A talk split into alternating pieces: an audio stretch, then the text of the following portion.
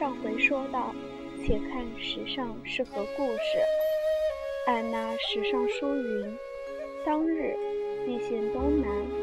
这东南一隅，有处曰姑苏，有城曰昌门者，最是红尘中一二等富贵风流之地。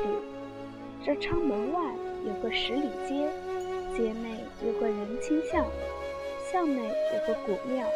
因地方窄狭，人皆呼作葫芦庙。庙旁住着一家乡宦，姓甄，名费，字士隐。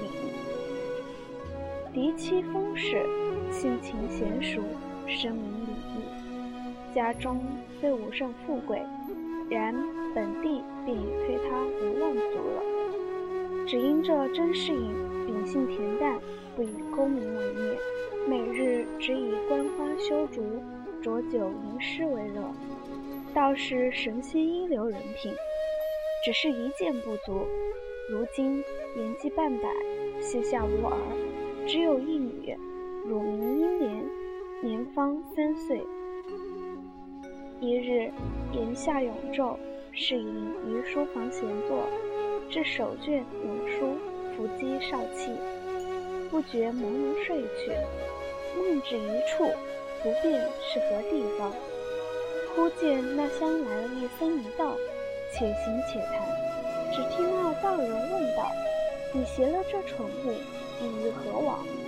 那僧笑道：“你放心，如今现有一段风流公案，正该了结。这一干风流冤家尚未投入人世，趁此机会，就将此宠物夹带于中，使他去经历经历。”那道人道：“原来近日风流冤孽，又将道劫立誓去不成？但不知落于何方何处。”那僧笑道：“此事说来好笑，竟是千古未闻的罕事。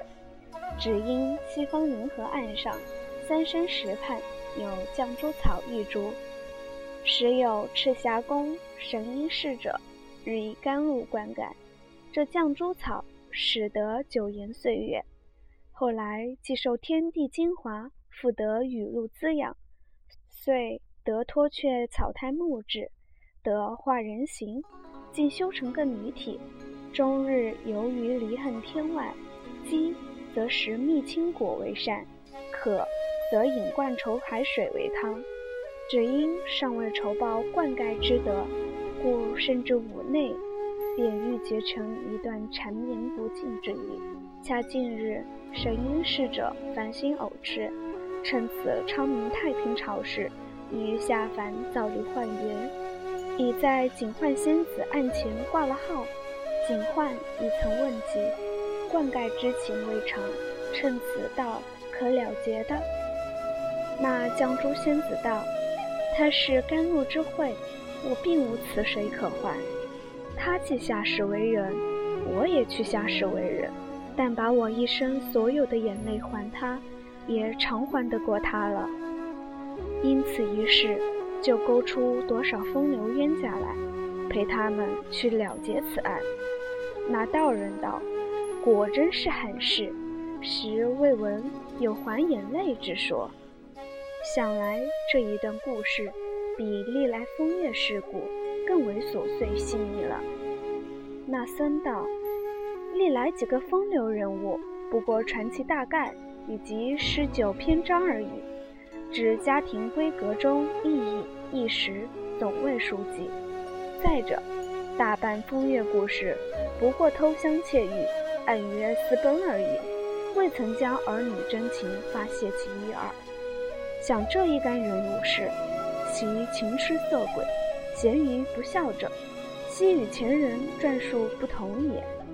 那道人道：“趁此，你我何不也去下世度脱几个？岂不是一场功德？”那那僧道：“正合吾意。你且同我到警幻仙子宫中，将这蠢物交割清楚，带着一干风流孽鬼下世已完，你我再去。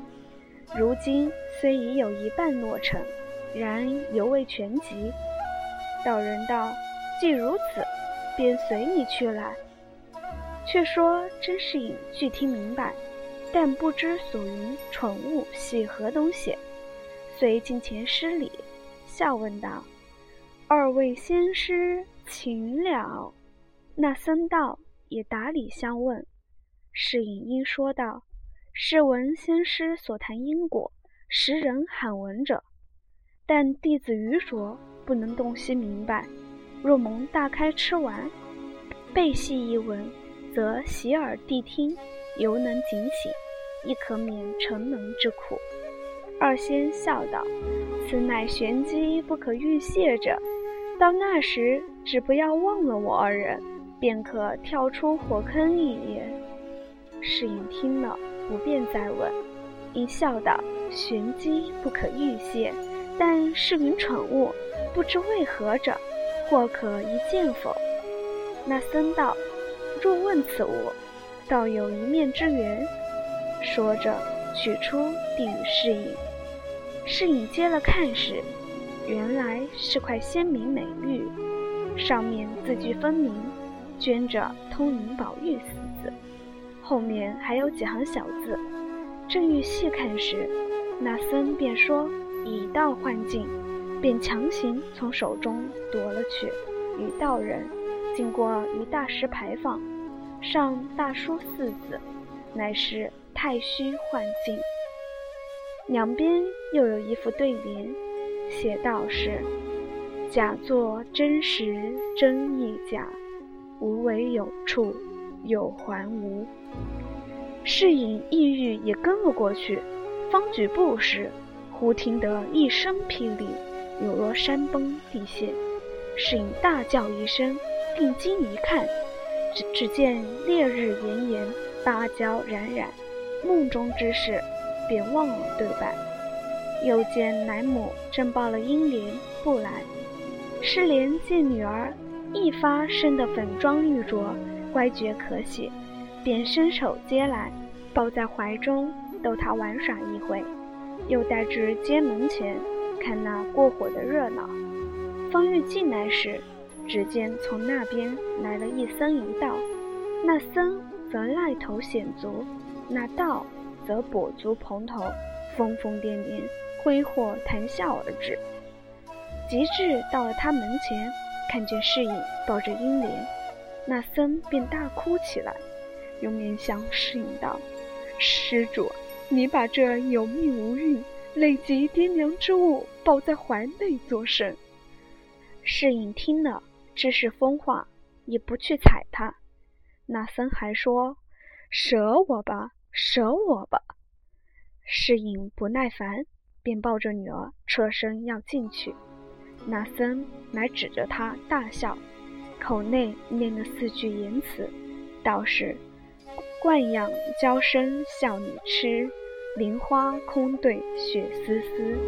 好房佳节元宵后。”便是烟消火灭时，侍隐听得明白，心下犹豫，意欲问他们来历。只听得道人说道：“你我不必同往，就此分手，各干营生去吧。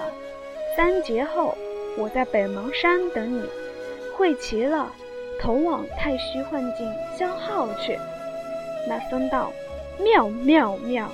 说毕，二人已去。再不见个踪迹了。